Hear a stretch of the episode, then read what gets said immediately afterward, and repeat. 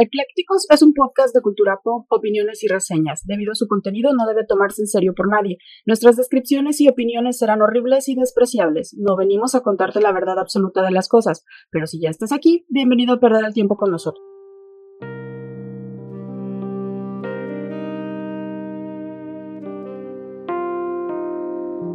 Hola, ¿qué tal? Pequeños nivelungos y criaturas de la noche. Los saludamos con todo gusto de estos lados de los micrófonos. Y ahorita digo lo demás, ya sé que no empieza así, pero ya sé. Yo soy Clara. Yo soy Mike y estos eclécticos. Bienvenidos a su podcast favorito en donde hablamos de todo sin saber de nada. Y en donde cada día Mike me sorprende porque no sé qué es lo que va a decir y no sé cuándo tengo que decir mi nombre. pues ya, apréndaselo. O dígalo usted, empieza el intro usted. No. Nunca quiere. Entonces, para el otro empieza usted el intro. Bueno. ¿Sabes qué? Me voy. Cierra la puerta. y luego choca en la esquina, ¿no? Se murió.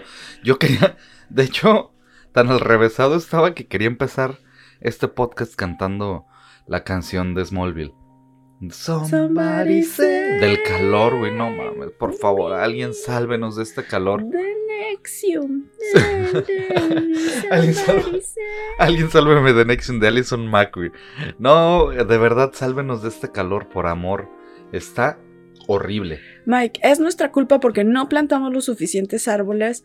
Es un crecimiento demográfico, bueno, más bien crecimiento de la ciudad completamente innecesario. Es nuestra culpa, es el calentamiento global. How- Somos how una dare you. cochinada How dare y, y you. no estamos reciclando y, y How no hay dare árboles you. y estamos plantando aguacates No, en no, lugar de árboles. ¿No se te figura que Greta Thunberg de repente, va a How hablar, dare you. de repente va a hablar como Gollum? Ay, Greta Thunberg me... mm, no sé, demasiado histriónica para mi gusto.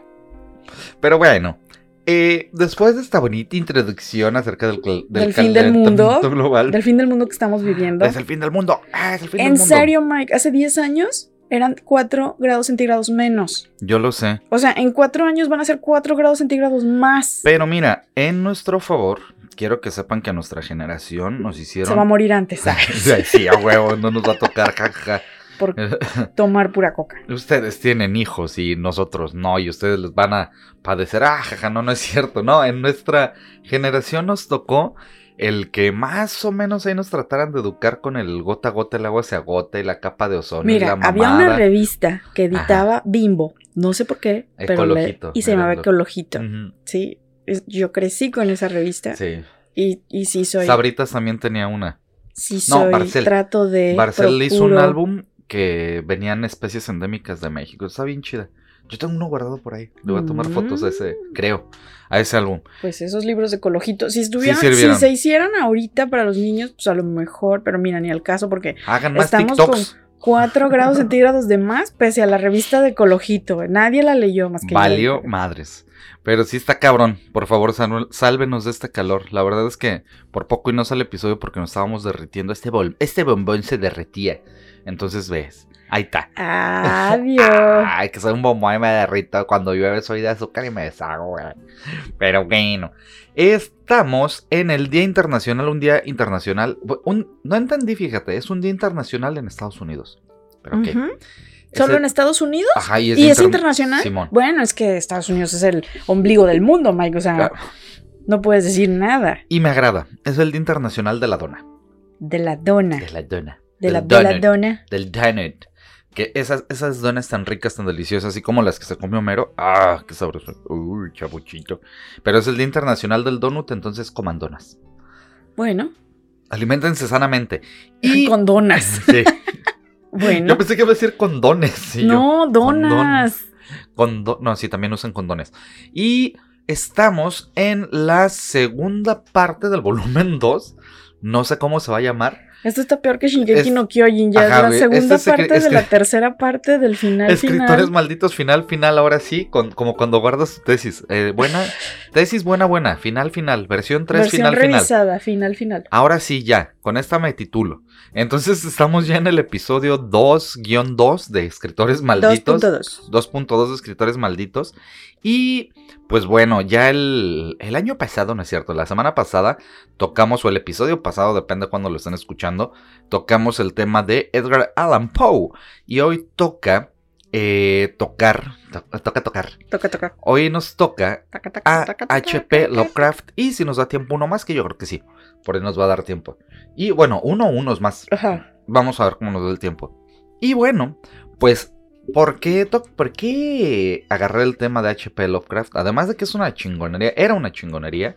También inspiró a muchos otros y él escritores. se inspiró de Alan Poe también, a su vez, de alguna O sea, manera. la inspiración. Es que es- las musas están ahí, Mike. Nada más uno musos. tiene que abrir su mente y la idea va a bajar a tu mente y vas a, tienes que dibujarlo, escribirlo en ese momento, porque si no la musa se va a otra Te amo, cabeza. me amas, llama Trina. ¿Qué tal- qué tal que- ya, ¿Qué tal que la musa le llega a otro güey porque tú no escribiste o dibujaste en ese momento la inspiración que te llegó? Clau se puso en modo... ¿cómo- no, cómo? Mike, es, es en serio, así pasa. No, yo sé, yo lo he dicho, que, que lo dije en el episodio pasado, que son escritores malditos, y de lo malo estos güeyes sacaban como lo más chido de ellos, lo más oscuro, y estaba perro, entonces su inspiración les llegaba en los momentos, que tal vez con el opio probablemente, Más horribles. más horribles.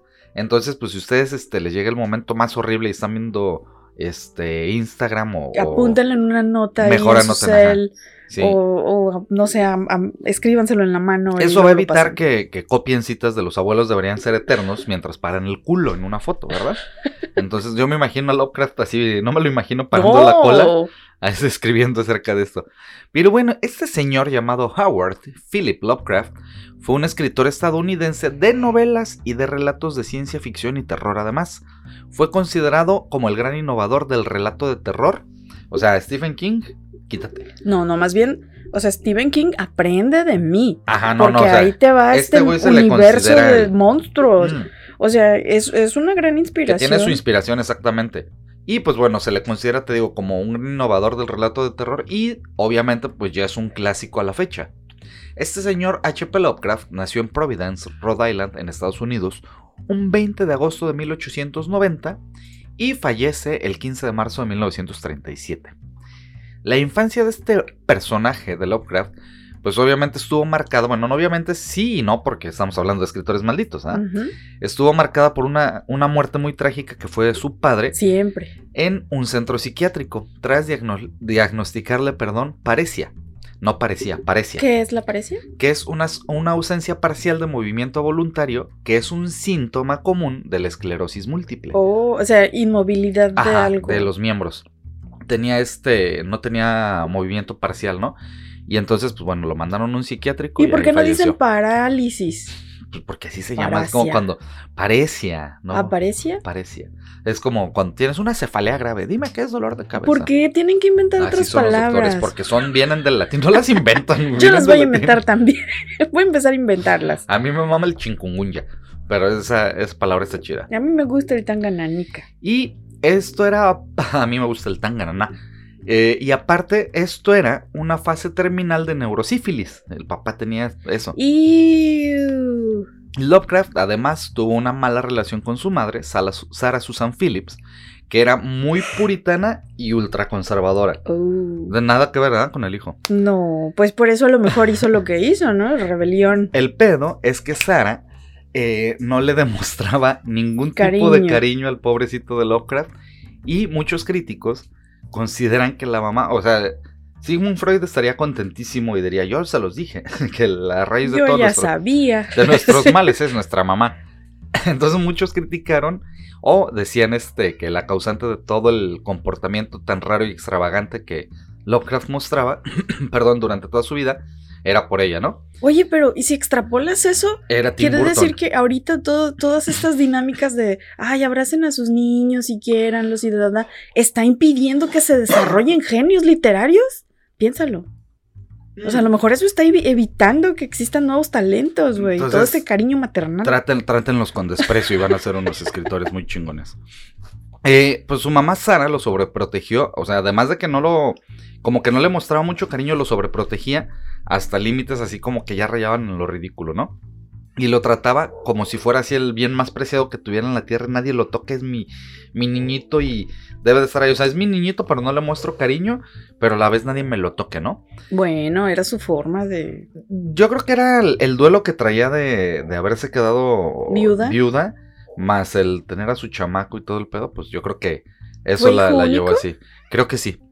Este, y bueno, pues esta actitud obviamente provocó que a Lovecraft le costara convivir con otros niños en su entorno, debido a que no desarrolló como que muchas habilidades para poderse, este, como socializar con, con, otras personas, ¿no? Entonces era un weirdo ahí el Lovecraft desde pequeñito. No era weirdo, nada más era excéntrico y, a lo mejor introvertido. El niño de los pequeños gigantes cuando llevan al flaquito y, mm. lo lleva todo envuelto. Tomen, este niño, aquí está este entrenamiento. Pobrecito. Todo envuelto.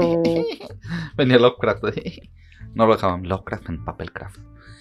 Desde pequeñito, obviamente, este, este muchachón ya tenía tendencias diferentes a todos los demás niños de su edad. ¿Era compañero? Era, no, no tanto así no. Había un ah, OnlyFans, ¿no? Ya. Le gustaban las patas. Guaca, hiciste que me acordara. De, de... Esa imagen imborrable. Ya, ya, continúa. Eh, pues obviamente su madre que no lo dejaba jugar con sus amiguitos porque lo los consideraba, era como Doña Florinda, güey. No, de menor categoría, güey. Ay, señor. O de clase baja, güey. Se decía, no te juntes con esa chusma, vente, Lovecraft, no te juntes con esa. Y mejor que quédate solo y no socialices. Ajá, sí, vente, mijito, no, vente, este Howard, no, no socialices con esa gentuza, ¿no? Este, le decía, pues eran así, no más que chusma. Y obviamente, pues esto hacía que lo, lo aislara de los demás y decía, además, por si no fuera suficiente, que no lo dejaba jugar. Decía que los demás no le demostraba cariño y le decía que era realmente feo. Ay, no, pues ya, mátelo, señora. Y, y además le decía que nunca iba a llegar a ser nada ni nadie, güey, la mamá. Güey, ¿por qué? Era bien chida su jefa, ¿no? Así de, mira. Ay, pobrecito. Güey, señora, obviamente si no lo dejas. Eres tonto. Eres Nadie te quiere. Nadie quiere a Milhouse. Pues por eso oh, los monstruos, pues sí. Pobrecito cabrón, ¿no? Y pues obviamente con este ambiente tan depresivo y de tan poco apoyo de parte de su mamá, empezó a ser muy normal que el pequeñito Howard hiciera de los oscuros bosques y de las cuevas que tenía ahí alrededor donde vivía, pues su lugar de juegos, ¿no? Decía, eh, me voy para acá, me voy al bosque. A lo mejor pensaba que pues se iba a perder. Pues me pierdo. Pues me largo, no pues me, muero mejor. Agarraba su, su, palito con un Ahora estarás feliz, madre, ahora estarás feliz. Mira, voy a ver si me chupa la bruja. Ya estarás contenta, madre. Y este, pues iba al, a las cuevas que encontraba y a los bosques a jugar, ¿no? Ahí, pues obviamente solo se dedicaba a qué? Pues a, a imaginar cosas, ¿no? Que era pensar en hadas, en extraterrestres, Obviamente. en hacer sus, su mundo maravilloso, mientras que los demás niños jugaban a pelearse o a hacer deporte. O, a aventar un aro con una palo, ¿no? Ya ves que era así eso, eso te va a quemar el cerebro, hijo, vas a ver. Terrenator, ah, no, pero Está mucho tiempo jugando con esas ruedas, se le van a quemar las escleróticas, ¿no? y este, mientras todos los demás niños jugaban a lo que era normal, eh, hacer algún deporte o, pues ya sabes, ¿no? Comer gusanos y todo ese pedo. Pues este cuate, ¿qué decidía hacer? Hacer representaciones históricas solito. Se ponía a hacer así las representaciones de algún evento histórico o pues a leer, ¿no? Porque no había, no había Netflix. Eh, pero, sin embargo, Lovecraft, perdón, sí llegó a establecer una estrecha relación con su abuelo materno. Bueno, menos mal. Whipple Van Buren Phillips, tiene un nombre bien chido, Whipple. Con quien pasaba bastantes horas leyendo en la biblioteca de él, y Lovecraft estaba especialmente fascinado con relatos clásicos como Las Mil y Una Noches la Ilíada y la Odisea, y obviamente con el descubrimiento de la mitología clásica, porque pues eran los libros que tenía mayormente, ¿no? La no, biblioteca y aparte los monstruos mitológicos, ¿no? Sí, aparte también perros, güey. Pues ahí está el Kraken, yo creo que de ahí se, inspiró para el Cthulhu. Entonces, pues bueno, con, eh, con, este descubrimiento de la mitología clásica e influenciado por todas las lecturas que, que tenía ya a la mano con su abuelo, Lovecraft llegó a construir altares para antiguos dioses egipcios grecorromanos en su Invocaciones. Y construyó sus altares para Artemisa, Apolo y Saturno, el güey, ¿no? Ah. Bien, bien divertido. El, pues qué lindo, o sea, está bien. Bien chido. Lovecraft obviamente fue un niño súper dotado y ese entra la anécdota Marta y Gareda, mm. porque se dice que a los dos años ya leía poesía y que a los seis o siete, más o menos aproximadamente, empezó a escribir. Mm, bueno, pero escribir, los seis aprenden a escribir los no, pero escribir ya relatos y mamadas, no escribir. Ah, bueno. Ajá, o sea, no escribir de, ah, los tres años ya sabes. Bueno, pero si leía mucho y eso. pero me vas a decir que a los cuatro años empezó a leer la Ilíada de la Odisea. A los dos años empezó a leer, quién sabe qué sí, leía. Está muy cabrón su momento, Marta y Gareda. pero bueno, eso es lo que cuentan los historiadores, ¿no? En esa época, es decir, entre los seis y los siete años, su género favorito era el policíaco Y a los 13 años creó él solito la agencia de detectives de Providence. Oh, era, era, como su club de galojito. Güey, a mí se me figura que Lovecraft así de morrito era Borders, güey. No lo puedo Ay, pero está bien. Pues a lo mejor, mira, ahorita, si, si a Lovecraft le hubieran tocado las redes sociales, seguro hubiera encontrado su nicho en internet. Ah, claro, y un montón encontrado de sus niñitos que también hacían, este, no sé, eh, culto a Apolo y a quien sea. Vamos a hacer un nuevo. Es Lovecraft. Ándale, Soy soy yo. Oye, madre, ¿puedo salir a jugar con mis amiguitos? ¿Puedo conectarme a internet con mis amigos? No, no, Lovecraft, no puedes. Y te digo, creó su agencia de detectives de Providence y a los 15 escribió su primer relato, La bestia en la cueva. A los 15 años. A los 16 escribió una columna de astronomía para el Providence Tribune y la muerte de su abuelo materno en 1904 lo afectó a tal grado que Lovecraft llegó a pensar en el suicidio porque dijo ya no tengo Sí, nada. se güey". deprimió. Pues era lo único que tenía, o sea, no su mamá no lo quería, le decía que era feo. No lo dejaban jugar con la chusma. Y el único que tenía era el abuelo y pues fallece y dice, ya que me queda, ¿no? Pobrecito. Este, pues bueno. Sin embargo, superó esta idea gracias a una tendencia que había ido adquiriendo, eh, adquiriendo mucho peso en su vida.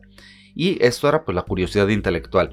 O sea, gracias a los libros y a todo eso, es lo que lo salvó, ¿no? De, de- de andar pensando en hacer la morición.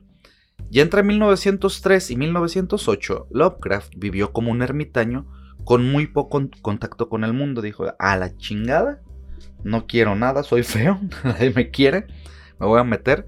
Excepto el contacto que tenía con su madre, pues nada más a lo necesario yo creo. Pero no estudió así como a la universidad o algo, o, lo hacía en línea, o Acuérdate tenía que tenía casa. 16, Pues es que ya a los 16 Ya ya, se supone que estaba como en un colegio o prepa o algo ya así. era un hombre en ese tiempo. Sí, no, ya a esa hora, a esa hora, a esa edad ya debería de estarse buscando como que casarse Ya, y ya eso. edad tenía tres terrenos y Sí, no, ya dos casas. tractores y 14 esclavos. 20 vacas, ¿no? Y ese tiempo que pasó recluido, lo pasó escribiendo poesía. Esta situación cambió cuando, molesto por las aburridas que eran las historias románticas de esa época, envió una carta a la revista Argosy quejando sobre lo insípido que eran los relatos de uno de los escritores más populares de esa, de Pues esa es que a lo mejor se le hacían como muy cornis, ¿no? O sea, ay, bien cursi ¿Por qué el escriben puro romántico, no? El, el cuate ¿Dónde en- está el metal? ¿Dónde está la sangre? Queremos sangre. ¿Dónde están los monstruos y los extraterrestres, no? El cuate en mención que escribía para esta revista Argosy se llamaba Fred Jackson. Este, obviamente, pues, este debate que desató, porque cómo, cómo ibas a desafiar a, un- a una A un escritor, pluma tan, prolífica y tan, tan llamada, este, pues, desató un debate en la columna de opinión entre los defensores de Jackson y empezó a acumular groupies Lovecraft. Mm, Sí, porque, o sea, paró la mano y dijo, a ver, A ver, a ¿por mí no me parece. Y había otra gente a la que tampoco le parecía, pero no tenía las agallas de decir o de manifestarse, oye, a mí también me parece un poquito ridículo lo que estás publicando. O la capacidad intelectual para debatirle con argumentos, güey. Ajá. Y eso hizo que se ganara como sus seguidores. Sí, ¿no? te digo, se hizo sus groupies. Y esto, pues, obviamente llamó la atención de Edward F. Das, que era el presidente de la United Amateur Press Association, quien invitó a Lovecraft a unirse a ellos en 1914. Y de esta manera, ya en 1917, y a petición de algunos amigos de él, volvió a la ficción con la historia La tumba y Dagon. Mm. O sea, dijeron, a ver, pues sí, güey, tú escribes bien chido. Sí, sí, a ver, tú estás quejando, pero tú Ajá, qué pero ¿qué pones. estás y él así de esto, cabrón. A ver, Así léelo. como en, en la de eso. Georgie, tus historias están bien chidas, cuéntanos. Y así todos los amiguitos, ¿no? Eh, después de que murió su madre en 1921, Lovecraft acudió a una convención de Lovecraft escritores. escribió su libro de Estoy feliz que mi madre murió, como Janet McCarthy, ¿no? Janet McCurdy. Ya, mira, mamá, no soy tan feo como pensaba. Bueno, pero, güey, o sea, así como la estás describiendo a la mamá, antes Lovecraft no se convirtió como Ned Kemper, ¿no? Así de, mira, mamá, voy a hacer ¿Quién sabe, felaciones güey? con. Bueno, no sabemos. Historia oculta. Baja, quién sabe, no, no. No, al menos Los no que se le haya con- corroborado, güey, Lovecraft. Ella muere en 1921 y este cuate acude a una convención de escritores aficionados en Boston donde conoció a Sonia H. Green y Sonia era hija de inmigrantes judíos procedentes perdón, de Ucrania, viuda y siete años más grande que él. Aún así, se casaron en 1924 y se mudaron a Brooklyn. ¿Por qué digo aún así? Porque ya sabes que era como con una viuda Ajá, de siete Ay, años. pero es viuda y es más grande. Y es más grande que tú, Ay, ¿no? ¿Cuánta cosa? Eh, sin embargo, después de mudarse a Brooklyn, esta pareja pronto empezó a tener problemas económicos y Sonia tuvo que marcharse a Cleveland, mientras que Lovecraft se quedó en Nueva York, donde gracias a que empezaba una crisis económica, que es la, La de los Gran Depresión. 1929. comenzó a sentir una profunda aversión por la vida neoyorquina y empezó a sentir también aversión por los inmigrantes. Güey, es que fue un momento muy cabrón en la historia de Estados Unidos, la Gran Depresión. El- O sea, la gente vendía a sus hijos, güey, para tener que comer. sí, estaba, estuvo Oye, bien ¿tú, cabrón. ¿Tú crees que no iba a sentir así como de... O sea, Entonces- pues, Obviamente con todo esto encima, güey, de, de que pues se mudó su esposa porque Ajá. estaban teniendo los pedos de la Gran Depresión y todo el desmadre, Lovecraft empezó a ver así como de, eh, con bonitos ojos, digamos, el fascismo. Él ok, esto está tomando un giro muy extraño. empezó a sentir como mucha fascinación por Mussolini desde 1922 y consideraba inferior a todo aquel que no fuera de origen anglo-germánico. Ya. Bueno. Sí, porque su, su abuelo era este de origen y dijo, bueno, yo soy descendiente, yo estoy chido. Y además porque eh, estas ideas empezaron así como a, a agudizarse en él, porque empezó a ver que muchos de los inmigrantes de su barrio encontraban trabajos que a él le negaban, güey. Mm, ya. Entonces empezó a decir, Nos "Quitan quitan trabajos. Entonces empezó a poner así de Morica, ¿no? El güey, pero, Bueno, pero viva también Alemania. es un síndrome de buscar este. Es lo mismo que les pasó a los alemanes. O sea, buscan un, Un un pretexto, chivo ajá. expiatorio para culpar de todos sus males. Y entonces. Ah, pues bueno, esta situación la, la- le llevó a que Lovecraft, Lovecraft perdón, in- eh, tomara inspiración para escribir un relato corto llamado Él. O sea, toda la situación de, de los inmigrantes que sí tenían trabajo y él no. Y dijo, pues voy a hacer un cuento, ¿no? Y en 1926, perdón, Sonia y Lovecraft acordaron un divorcio amistoso en el que Lovecraft alegó los motivos que tuvieron para dicha separación. Y los motivos, según era, las grandes divergencias entre ambos y los problemas económicos, para pronto, ¿no? mm, O sea, no, no nos ponemos de acuerdo. A pesar de esta separación, Lovecraft continuó viviendo en Nueva York y siguió mandándose cartas con autores como Robert T. Howard, Robert Bloch, Clark Ashton y August Derleth, para quienes trabajó como escritor fantasma, que es lo mm, mismo que Poe, este, eh, que es, ¿qué es? Bueno, pues una persona a quien se le contrata para escribir con un seudónimo, ¿no? O sea, realmente no, no, firmaba como, como Lovecraft. Eh, ya a sus 37 años, su personalidad y las costumbres depresivas que tenía se empezaron a acentuar. Le encantaba pasear de forma solitaria por la noche visitando cementerios. ¡Ay, qué padre! Sí, sí, para- pero imagínate para la época. Pues No importa. Eh, que mira, te- no le hace Bartul, daño no, a no, nadie. obviamente a nadie, pero es su hobby, le gusta. date, ¿no? Si te Pues gusta ir. sí. Y entonces ya en las noches salía de ambular y decía, voy a pasarme a los cementerios, ¿no? Y pues mucha gente lo veía y pensaban así, ay, güey, parece un fantasma el este güey. que le ha de haber sacado a los vigilantes de esos cementerios. No sé, ¡oh, la verga! Estoy tomando inspiración. Ay, es, nah, es Lovecraft. Nah, está, está loquito. Ya, déjalo. A este güey pues le encantaba su soledad y le encantaba también el ambiente fantasmal y terrorífico de los cementerios, ¿no? Eh, de este periodo que empezó a viajar a los cementerios, publicó algunas de sus obras más importantes, coincidiendo con una de sus épocas más emocionalmente tristes en, en sus, pues este, en sus relatos también se reflejaba esa, esa misma tristeza que él tenía, ¿no? Ajá. Porque pues divorciado, sin familia. que era el bla, bla, mimetismo, bla. ¿no? De, de transmitir sus, toda su precariedad, sus problemas reales y convertirlos en, en una historia. En una historia. Ajá. Para transportarlo allá, ¿no?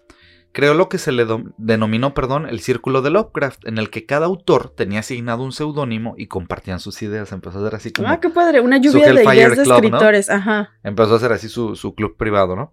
Eh, también compartían conceptos y personajes a través de cartas y gracias a esta colaboración, Lovecraft desarrolló en buena medida el mundo literario.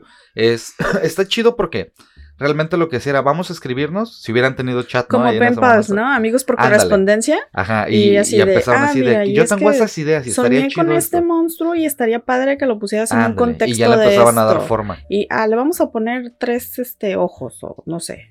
Va a salir de los vértices. Y en este periodo que, que tuvo su círculo de, de amigos, su circulito de amigos de, Amigues. de, de Cooney amigos, Mm, de Lovecraft y amigos, escribió sus obras más importantes y que están inscritas en el ciclo de los mitos de Cthulhu, que es una de las más famosas, que serían 13 relatos entre los que destacan La llamada de Cthulhu, el cacho, el, cacho, el caso de Charles Dexter Ward o En las montañas de la locura.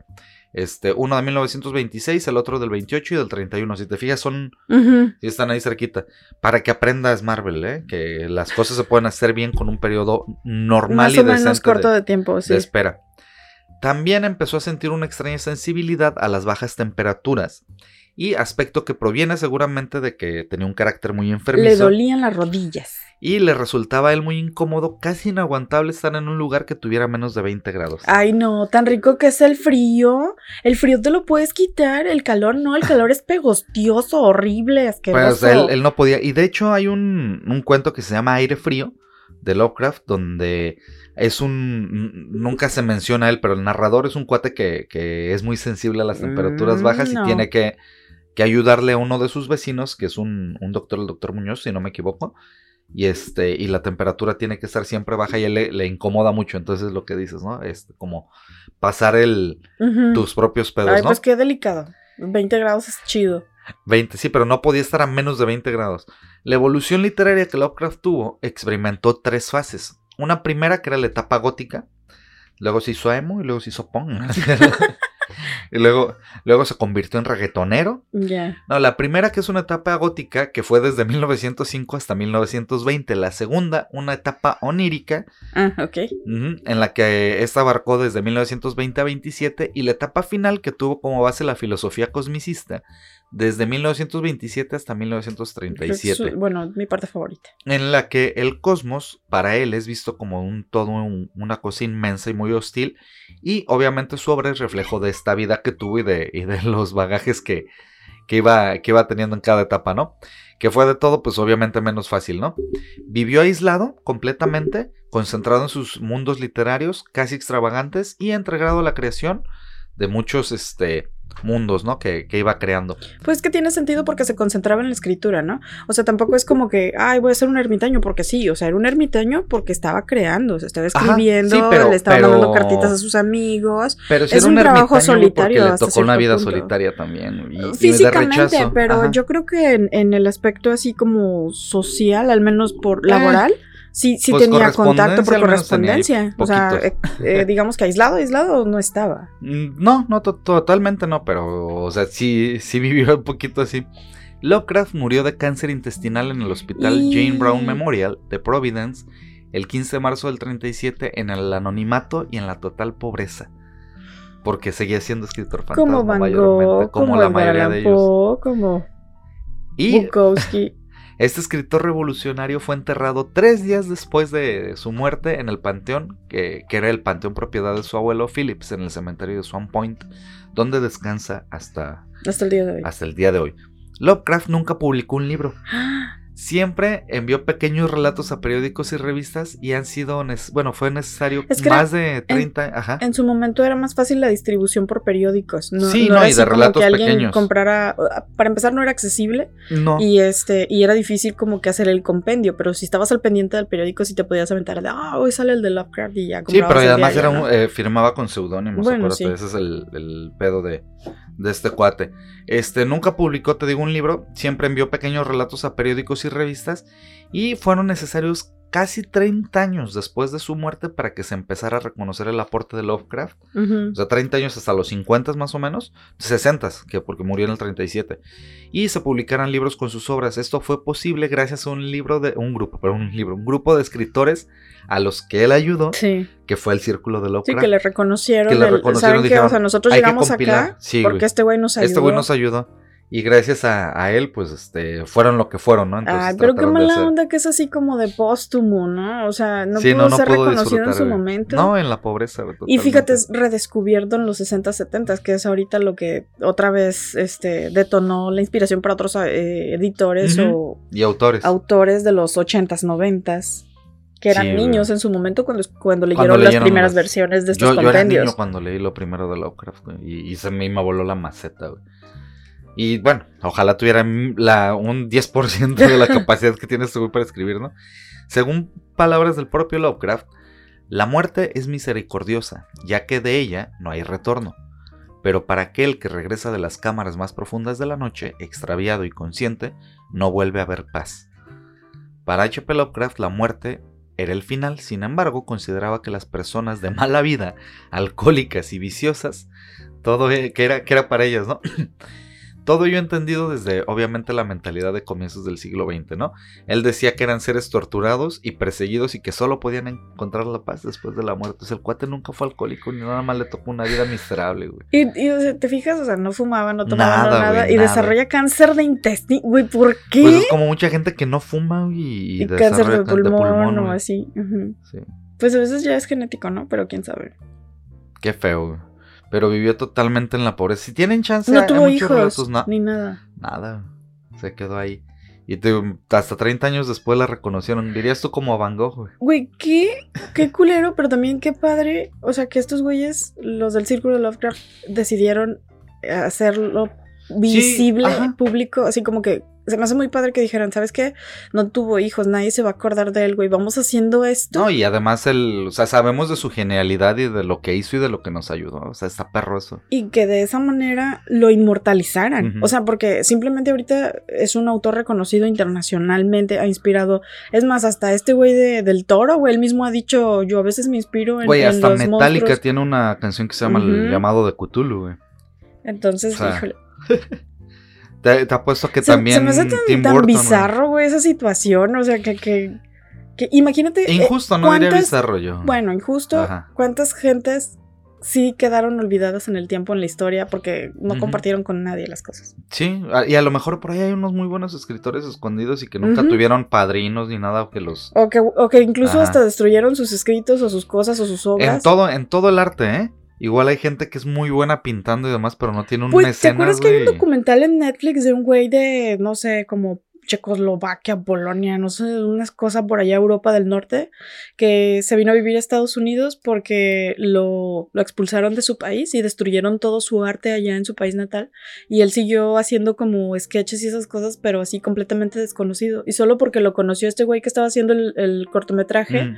que dijo, güey, te puedo entrevistar y alcanza a entrevistarlo como, no sé, 15 días antes de que se muera.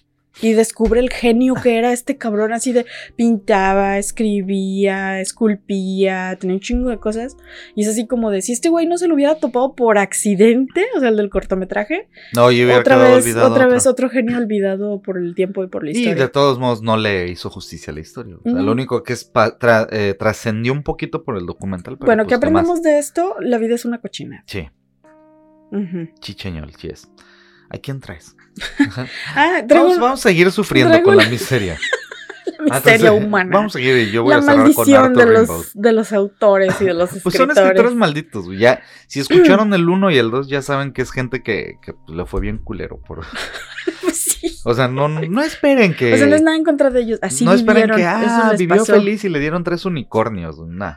Ay, güey, es que no sientes feo. Bueno, Sí, yo traigo este, este, este, este autor, es autora, pues, este, se llama Teresa Wilmsmonth. Es, este, aparentemente chilena, me parece. A ver, permíteme un momento. no tiene apellido chileno. No, pero ya ves que mm, eh, mucha gente de Europa viajó a Latinoamérica en el Sí, 1800 y, se asentó. No, y también después del 45, muchos se fueron. Ajá. No, pero ella es de mucho, mucho antes. Este, nació el 8 de septiembre de 1893 en Viña del Mar, Chile. Mira, si es Ah. chilena. Este- Wilmsmont. Es. María, Wilmsmont. María Teresa de las Mercedes Wilmsmonth. Este, obviamente tiene ascendencia alemana y española, me parece. Este, ahorita te confirmo. Sí, creo que su, Está como. su papá era descendiente de la realeza prusiana y su mamá era mm, de ascendencia ale ah no, perdón, su mamá era eh, española de Cataluña. Cataluña. Ajá, entonces tenía una mezcla este muy padre. De hecho está súper bonita en sus fotografías. Hizo, hiciste que me acordara del nombre completo de Pablo Picasso.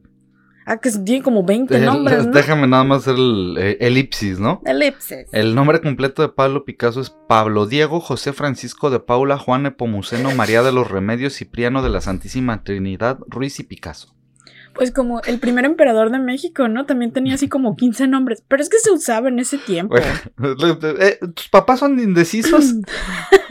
Pues te ponían a toda la genealogía, ¿no? O sea, el Oye, bisabuelo, tío. Oye, Pablo Diego, José de- Francisco de Pablo, Juana Pomuceno, María de los Remedios, Cipriano de la Santísima Trinidad, Ruiz y Picasso. ¿Tus papás son indecisos? Imagínate a los maestros de esa época tomando lista, Mike. O sea, el 30% de la clase se iba ver, en tomar la lista. Ya se acabó cuando. No, de, ¿Qué pasa, güey? apenas ¿Qué iba a pasa? llegar. ¿Qué pasa, Pablo, güey? Le hubieran puesto una antes, güey, ¿Para qué? A ver, nos vamos a ir por número. Tú eres el 1, 2, 3. Vamos rápido. Porque si no, no Sonaba la acabamos. güey, cuando llegaban a la mitad. Nepomus, ya valió madre. Eh, pues me encontré un artículo sobre ella. Ay. O a- aguas. Este, en donde la están entrevistando y le preguntan qué hubiera querido ser usted. Y ella dice, Puta, no. pues dicen que si no uno no disfruta. OnlyFanser. youtuber. Entonces ella dice, este, me gusta ser lo que soy, de cualquier otro modo. Ay, esto se movió. Ay, no. ahorita, ahorita, puso. sí, ahorita sí sería, de, Niño, ¿qué quieres ser? Streamer, ¿no? Pues sí. Ajá, podría-. No, Es que- Mike se puso un, no sé qué. Un virus le entró a Claudia, un virus le entró a Claudia. No te preocupes, ahí es lo que lo encuentro. per- Permíteme, estamos.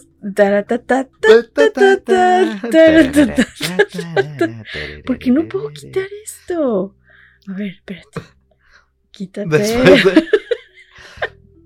Aprovechamos estos segundos no para hacer un un virus. comercial. Te lo juro que es un comercial de Donald Trump en medio de mi pantalla y no me deja ver el resto.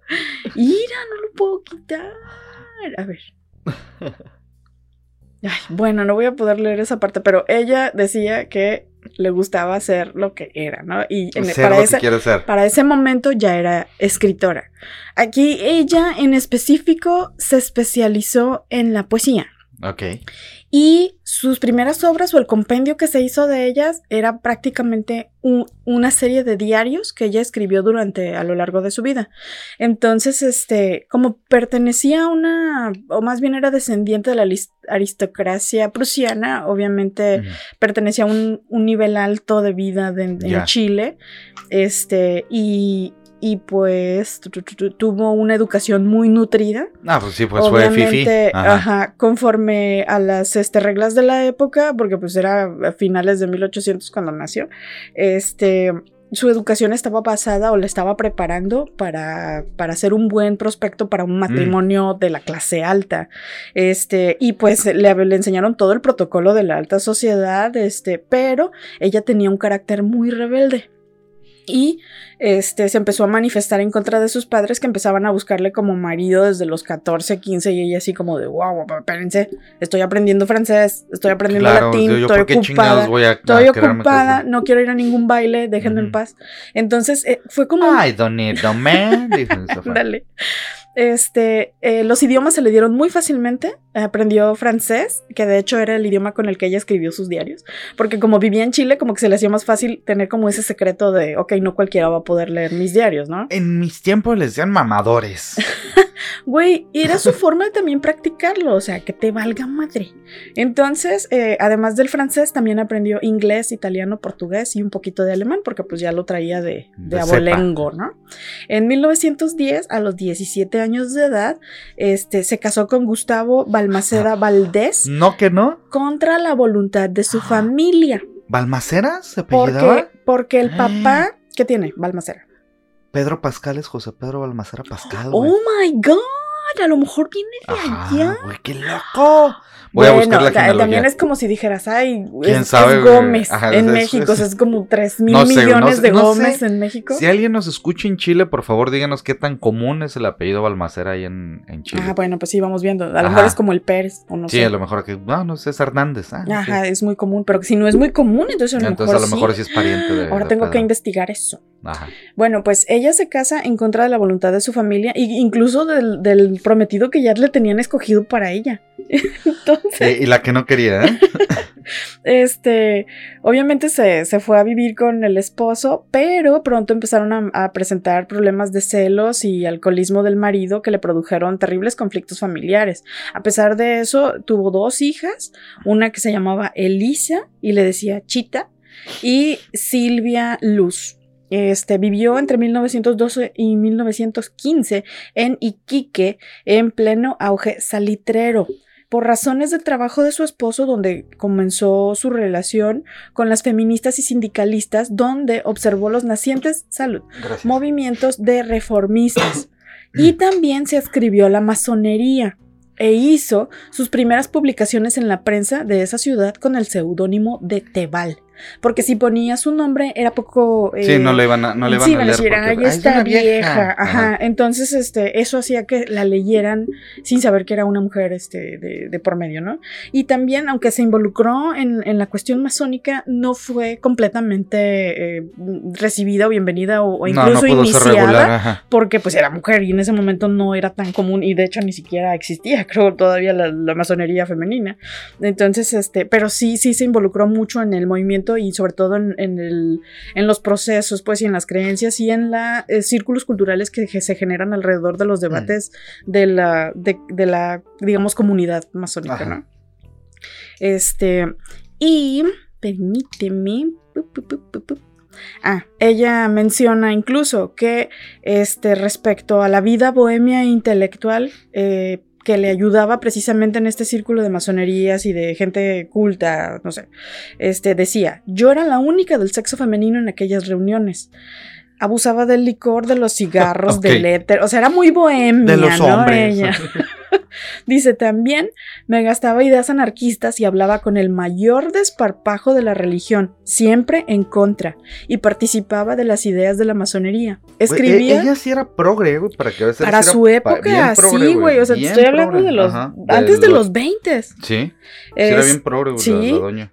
Ella escribía para los diarios, daba conciertos y también este, visitaba hospitales y a las imprentas acompañadas de una tropa de médicos que siempre la adulaban y la ponían por las nubes. O sea, ella utilizaba su influencia para... Ajá. Ah, sí, mi- porque es que, es que era tan guapa, en serio era tan tan guapa que traía así como que un séquito de... ¿Cómo se llaman estos Sims. güeyes? Sims, gracias. Entonces tenía un, un montón de Sims médicos siguiéndola y así como de, ah, sí, mira, acompáñame acá a esta zona de Pero- pobres pero, para que les des servicio. Ahí va mi. El ruco hablando a través de mí, güey. A ver. La diferencia es que era una persona que tenía capacidades intelectuales, que escribía, hacía labores y demás. No nada más andaba enseñando las lolas en, Ajá. en un O sea, stream, su, rebelión era sí, intelectual. era intelectual, exactamente. Entonces, Sí eh, tenía un aporte, güey. yo creo que esta es una feminista a la que hay que leer y revisar. Mm. O sea, ¿qué, qué hizo? ¿Cómo lo hizo? Yo la llamaría ahí sí, para que veas una Ahí mujer sí. empoderada. Ahí sí. Sí, no, no, No, neta, y pese a que, o sea, estaba casada, tenía hijos y, más o menos quedaba Por la época, ceñida en ese contexto de la época Todo de lo que eres estaba mujer. haciendo, qué chingona. Pero dijo, no, no, a ver, espérate, voy a hacer esto y voy a leer aquello y voy a ir a pelearme Sí. con estos y, o sea, sé ¿no? lo que quiere ser. Su inteligencia, actitud y belleza eclipsaban cualquier reunión.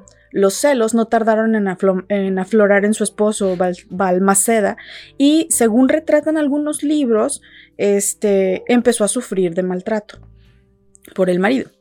Teresa buscó refugio en Vicente, el primo de su marido, y se enamoró de él. ¡Ay, escándala! De que pues es que la prima se la rema. Dijo 80. Al descubrir... eh, eh, mira, Teresa. eh, Teresa... Teresa, bueno, Sí, ah. Al descubrir, una corre- eh, al descubrir una correspondencia privada entre ambos, Balmaceda convocó un tribunal familiar con sus padres y sus suegros. Entre todos, Haciéndole la intervención. A ver, así de, a ver, aquí está esta vieja. Teresa. Se está, se está metiendo con mi primo. ¿qué tienes que decir a tu favor? La que no es puta no disfruta. Y ya se fue.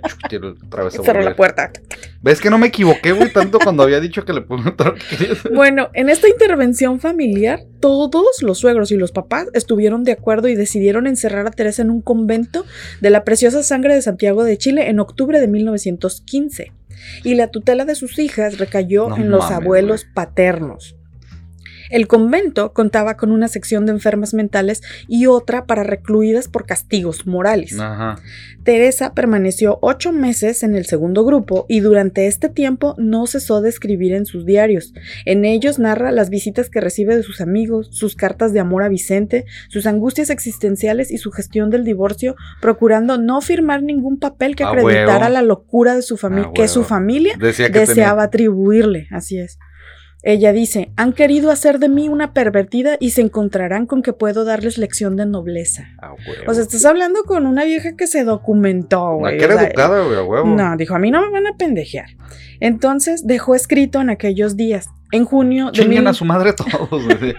Atentamente la Tere. En junio de 1916, gracias a la ayuda de Vicente Huidobro, que era otro este, poeta que era amigo de ella, escapó del convento disfrazada de viuda. Los dos escritores eran de la misma edad y pertenecían a una aristocracia que no les comprendía y juntos pusieron rumbo a Argentina con el anhelo de dedicarse a vivir de sus palabras. O sea, dijo, fuck this shit, I'm out. Y como sus hijas ya estaban con los abuelos y no quería volver a ver al marido porque la a golpeaba, chingar a su madre y porque todos, ¿eh? su, su nuevo amor con Vicente pues estaba prohibido, dijo, ¿sabes qué? Te voy a hacer cartas y alcánzame en Argentina. Entonces se peló y se fue con el amigo para allá, ¿no? En Buenos Aires se plantó en la redacción de la revista Nosotros, famosa entonces por publicar escritores consagrados este, de la Italia. Incluso también este, publicaron, llegaron a publicar en esta revista escritos de Gabriela Mistral. Ajá. En 1917 publicó sus primeros libros, Inquietudes Sentimentales y Los Tres Cantos, ambos con el nombre de Teresa Williams Mott. Ya no, ya dejó, Ya dejó el su seudónimo y dijo, a ver, yo soy esta. Y la crítica aplaudió su prosa poética, alzándola como la figura literaria del momento. Esto sucedió eh, mientras uno de los episodios que marcaron este, su vida de la escritora como joven, en la que bautizó como Anuari y se enamoró perdidamente de ella. Un joven que la empezó, era, un- era un güey que la, era su groupie. Era Entonces, ajá, el güey la seguía a todos lados, iba a todas sus lecturas, este, quería saber en dónde estaba, se presentaba y da, da, da. Obviamente ella le dijo un no me interesa, estate en paz. Y al no ser correspondido como él esperaba, se suicidó delante de la escritora. Tras este hecho, Teresa sintió que necesitaba huir y cambiar radicalmente de su vida. O sea, fue un shock para ella, porque nunca se imaginó que eh, algo que ella pudiera decir o, interactuar con alguien más, porque estaba acostumbrada a que todo el mundo la seguía, pero pues no era así como que, o sea, no te debo nada, güey, o sea, me estás siguiendo porque quieres, pero ya cuando te dije no quiero, entonces el güey se suicida como, ¿qué pedo? Y ya entonces ella dice, no manches, y se sube a un barco y se lanza para Nueva York, ¿no? Así como necesito otros aires. Este, y decide, así como necesito un cambio en mi vida, y decide Voy a cerrar el ciclo, se rapa. hacer prácticas en un hospital de la Cruz Roja en plena Primera Guerra Mundial. Porque, no sé, Ajá, necesitaba Va- emoción. Necesito intensidad en mi vida, ¿no? No manches. El primer día del año de 1918 intentó tirarse por la borda de un barco, pero un pasajero lo impidió. Y nada más pisar suelo estadounidense fue detenida por la policía. Sus apellidos eran sospechosos, el pelo rubio, los ojos azules y el hecho de viajar sola Ajá, hicieron sospechar a los agentes de la policía estadounidense eh, y pensaron que se encontraban frente a una espía alemana. Y es que pues estaba Sí, este pues, con- contexto con, de todo, Mata con justa razón, no iban a sospechar de. Entonces dijeron, no, no, no, no. A ver, a ver, señora, la venga para acá. y la retuvieron dos días en la isla Ellis. Y ella escribe, les perdono, después de todo, me han proporcionado momentos de emoción. Escribió en uno de sus diarios. Pero esas 48 horas fueron suficientes para darse cuenta de que no quería pasar ni un minuto más en ese país y se subió a otro barco con destino a España. O sea, dijo, Ay, también, ya, pinches este, xenófobos, me largo. Y se fue a España. En Madrid, este, a principios del siglo XX, alcanzó notoriedad en los círculos bohemios. Este. Valle Inclán prologó su tercer poemario Anuarí en 1918, reeditado de ediciones este, Torremosas de 1909 que está actualmente en, en circulación, y en el que comenzaba diciendo, ¿de qué mundo remoto nos llega esta voz extraña cargada de siglos y juventud?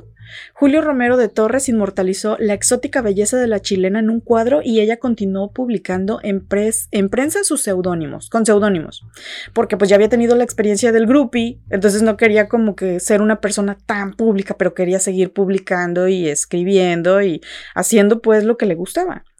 Teresa este, se entera que sus hijas vivirían en París con su abuelo, al que destinan ahí, y rápidamente se muda a la ciudad de París para poder verlas.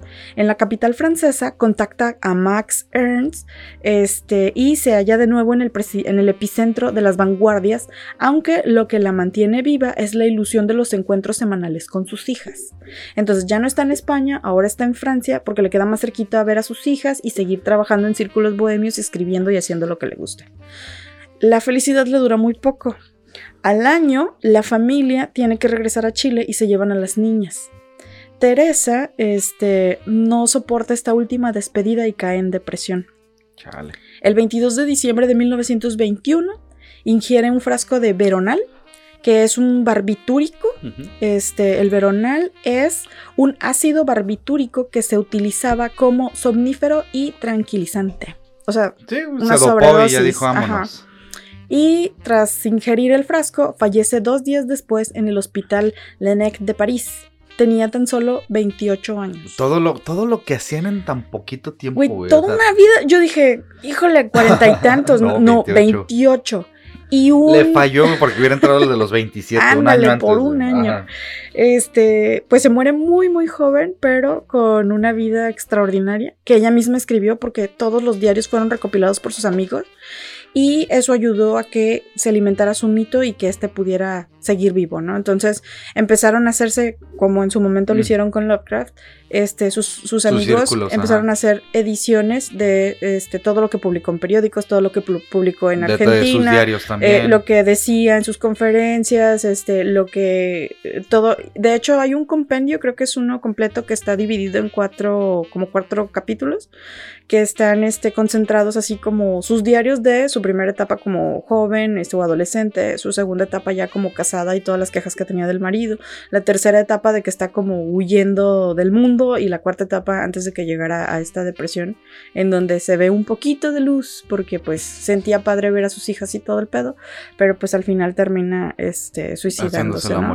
Entonces, y está increíble porque no manches, o sea, tú la ves y Era parecía parecía una actriz del Sí. cine mudo. Sí, sí este, estaba muy bonita. Estaba súper bonita, Sí. no, no sé por qué, pero bueno, así No le- sé por qué está tan bonita. Así le dio. No, o sea, no sé por qué teniendo tantas cosas a su favor. Bueno, pues es que la, la depresión es así. Eh, y ¿no? O además sea, la época en la que le tocó vivir, güey, también, porque seguramente, te digo, era muy adelantada. La neta sí fue revolucionaria para su época. O sea, Claro todo que lo sí. que hizo, son una rebelde sí, de su época. sí. O sea, le tocó vivir privilegiadamente, pero eso no le impidió este, el, el que tuviera ideas propias, ¿no?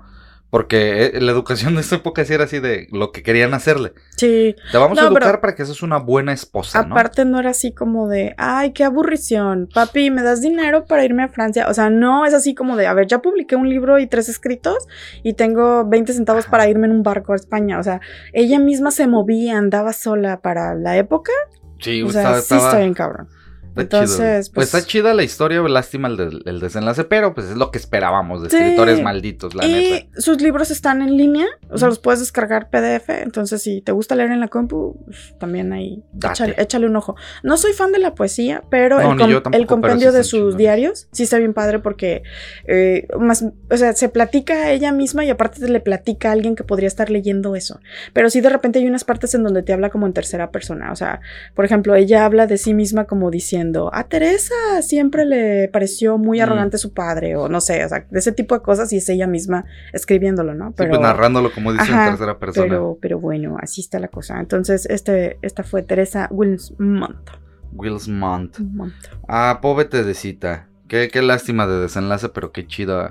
Qué chido que pudo hacer lo que en, ma- Y en la mayor es un parte. antecedente del feminismo. Sí. Y que es esta gente que sí se debería de estar viendo mm, o estudiando sobre el feminismo. Te digo sobre mujeres empoderadas. Pero no, ahí está todo el mundo. Caitlyn Jenner. Ahí está, no, sí, sí, güey, ve a Jerimoa, güey, no mames, güey, sacó chido, ve a la mona y a la Jero, güey. La mona, güey. La mona no es feminista. Un día vamos a hacer toda este, Un día vamos a hacer Un episodio de vamos a quejarnos, pero tengo que estar bien pedo, güey. la para- biografía del Mona y el Jero. La El biografía, Jeros. como el. Como en History Channel. El- no, como la biografía ñera, ¿te acuerdas? Ah, Que hay un canal sí. que hace una biografía ñera. Sí. Ah, que la chingada. Pues bueno, no sé si aventarme. No, voy a tratar de no extenderme en el último. Es Arthur Rimbaud. Y eh, tiene su importancia, porque lo voy a mencionar, ¿no? El, el por qué está ahí. Pues este güey se le considera de los enfants terribles, ¿no? Ya sabes que es maldito entre malditos, tan así que se le considera como creador del género de, de- del malditismo. Este güey junto a Baudelaire, Mallarmé eh, y obviamente pues este, esta poesía que tenía de forma irreverente, perdón, y también trágica, se le ha considerado de las más exquisitas y bellas de la lengua francesa. Eh, este cuate nació en Charleville el 20 de octubre de 1854 y tuvo una madre exigente y despiadada que lo castigaba. Otra vez la mamá. ¿Ves lo que te digo? Este, Freud estaría contento. Y su mamá lo castigaba encerrándolo en un granero de la casa, ¿no? Su mamá había quedado sola, o sea, había quedado viuda con cinco hijos. Y esa era la manera que encontraba de educarlos. Y de no me estés chingando va al granero, ¿no? Rápido. Y este, de él, de estas experiencias, el güey sacó hasta un poemario de nombre Iluminaciones en 1886 y que una de las poesías de Rimbaud dice así. En un granero donde fui encerrado los 12 años, conocí el mundo, ilustré la comedia humana. En una despensa aprendí la historia. En cierta fiesta nocturna en una ciudad del norte encontré a todas las mujeres de los antiguos pintores. En un viejo paisaje de París me enseñaron las ciencias clásicas. En una magnífica mansión cerrada por todo el oriente realicé mi inmensa obra y pasé mi ilustre retiro. He braceado mi sangre. Mi deber me es remitido. No hay ni que pensar más en ello. Soy realmente de ultratumba y nada de comisiones. Uy, la intensidad. El güey era bien profundo, ¿no? O sea, así en su granero. Y obviamente por causa de esta este, atmósfera tan asfixiante que tenía ahí en casa, eh, este cuate se escapaba seguido de su casa y la primera fue en plena guerra franco-prusiana Bueno, en 1870 cuando ¿qué tenía te 16 digo, güey? ¿Por qué toman esas decisiones? Son como gatos a las 3 de la mañana, no van corriendo y de repente, ¡pum! Ah, hay una guerra, me voy a escapar. 16 años Voy a cabrón. enlistarme, es un buen Me momento. Sí, claro, está mi país en guerra y puede que me maten viajando, pero me voy a enlistar. Pero entonces se fue, ¿no? Entonces, sin un peso encima, el güey se fue a París y terminó preso a manos de los alemanes por haberse colado en el tren. Tan bueno. Eh, lo sacó un profesor de nombre Isambard, quien además pagó la fianza y lo hospedó en su casa por un tiempo, algo quería esa profesora. Allí fue cuando se vinculó con editores de nombre en Francia y les empezó a mostrar su poesía, pero enseguida debió de regresar a su hogar. El joven Arthur no se salvó de la paliza de su vida cuando regresó a su casa, pero eso no impidió que siguiera fugándose hasta lograr su libertad. güey. Así de, ¿me vas a madrear? Sí, pero me voy a volver a ir, no le vale. Pero ¿quién me quita lo bailado? ¿Quién lo quita? Que me arrestaron los alemanes. Mejor pido perdón que permiso. Y el güey escribía, o sea, todo lo, todas sus, este, sus hazañas y todas sus escapadas y todo lo malo, todo lo que le pasaba, el güey lo, tras- lo trasladaba a su poesía y escribió, ven, querida gran alma, te esperamos, te queremos. Él es- eso escribió desde, el, eh, desde París, este güey de- que te digo que se le considera creador del malditismo, y este, y esto lo escribió sobre un- el boleto de un tren, güey. Ay, no, el- ¿cómo? ¿Qué te va a caber en un boleto de Pues, un tren? ven, Bueno, querida gran alma, escribió, ven, querida alma, te esperamos, te queremos. Ah, bueno, O sea, eso sí lo cabe. escribió. Paul Verlaine, quien ya era un poeta consagrado, había quedado maravillado con los originales escritos de las, de las primeras comisiones y el barco ebrio que había recibido de Arthur Rimbaud. Y de esta manera es como el joven poeta se mudó a vivir con Paul Verlaine y su esposa de 17 años ya embarazada. Es que a esa, en esa edad, eh, más bien, perdón, a esa, en esa época, a esa Ya era una edad, mujer. era normal. Y aquí empieza un periodo bien chido en el que este güey junto con Verlaine, este Paul, eh, eh, Arthur, perdón, hoy nomás Paul, Arthur Rimbaud empieza a salir en las noches a emborracharse con, con Verlaine, con ajenjo y a empezar a fumar opio, Güey, güey. el ajenjo ha de haber estado bien loco, ¿no? O se, sea, se iban por las calles de París, güey, a fumar hashish, a fumar opio y a empedarse güey, con pero ¿estás de ajenjo. acuerdo que en París en cada esquina había un bar donde te daban esas cosas? O sea, así como era el, el kit de bienvenida y unos nachitos, yo Así creo. de, toma, O toma, sea, toma tu hashish, toma unos nachos. Lléguele. Y La para que, se- experiencia pa' parisina. que te alivianes este churrito de mota, ¿no? Viva la experiencia de París. Y en, ese, en esta época donde tiene sus mejores producciones literarias, te güey, los dos. Especialmente de Rimbaud, hasta que en una de esas noches de excesos, este cuate termina hiriendo a un fotógrafo con una vara metálica porque andaban bien pinches hashiseados, peyoteados. Y su amigo Verlaine, para salvarlo, lo envía de regreso a la casa, güey, con su mamá. Mm. Dice, híjole, compas, ya la cagaste, No, güey. y es que incluso hay una referencia en Moulin Rouge, ¿no? Ya ves cuando están los bohemios y están tragando ajenjo también. No, sí es ajenjo, Ajá, sí, ¿eh? ajenco. Que sale un hada este, de la botella y es así como de, yeah, y todos están viendo Pues es que la- imagínate, güey, el güey bien peyoteado se encontró un fotógrafo, quién sabe qué han de haber dis- eh, discutido y agarró una vara de un toma, escritor, toma, un hay tabla. fotógrafo. Entraron dos poetas malditos y a un, un bar en fotógrafo. París. Se, se fumó en hashish, entonces lo regresan y sabes qué, güey, este, hay Estás pedo mal, aquí, güey, hay mal. pedo, entonces vas de regreso a, a tu casa, ¿no? Sin embargo, pues obviamente, no, este güey no quería estar ahí y pocos meses después vuelve a París a buscar a Verlaine, quien dejó a su esposa y a su bebé recién nacido y se fue con una joven amante a, Ay, no. a Londres. Ahí estos cabrones pasaron varias penurias económicas y se llevaban mal. Se dice que Rimbaud era muy despectivo con Verlaine, quien se fue a Bruselas y empezó a, a decir, O sea, pues ya. eran compas, pero se cagaban. Eran compas, pero Verlaine este, fue así de, nah, tú eres pendejo. Digo, este Rimbaud, tú eres pendejo, Verlaine, no la armas, ¿no? Y el otro, ¿por qué me maltratas si yo te recibí? Entonces dice Verlaine, ¿sabes qué? Me voy a ir a Bruselas y voy a hacer las paces con mi vieja, ¿no? Entonces me voy. Sin embargo, tan tóxico como podía ser, Rimbaud lo sigue a Bruselas, discuten y en medio de una peda, este Rimbaud resulta herido de un disparo en la muñeca y este y su amante es condenado a dos años de cárcel, güey. Y. De regreso en Charleville, Arthur escribe una temporada en el infierno en la que hace referencia a su tormentosa relación con Verlaine. O sea, así de, güey, pinche relación homoerótica loca, güey, ahí eh, con todo el pedo. Esta obra es la única que publica en su vida y contrató un impresor inglés y sacó solo 100 copias. De eso, ¿te imaginas lo que anda valor ahorita? La mayoría de las cuales terminaron arrumbadas en un sótano. Hasta que mucho después, a comienzos del siglo XX, un chico francés las encontró y gracias a eso se Se convirtieron en éxitos, güey, abrumadores, güey. Tiempo después se quedaron allá arrumbadas. De hecho, el libro que contiene intertexto a la Divina Comedia, a la Biblia y a Fausto de Goethe es considerado un icono del simbolismo francés. También hubo una película de cine sobre el romance entre estos dos poetas franceses.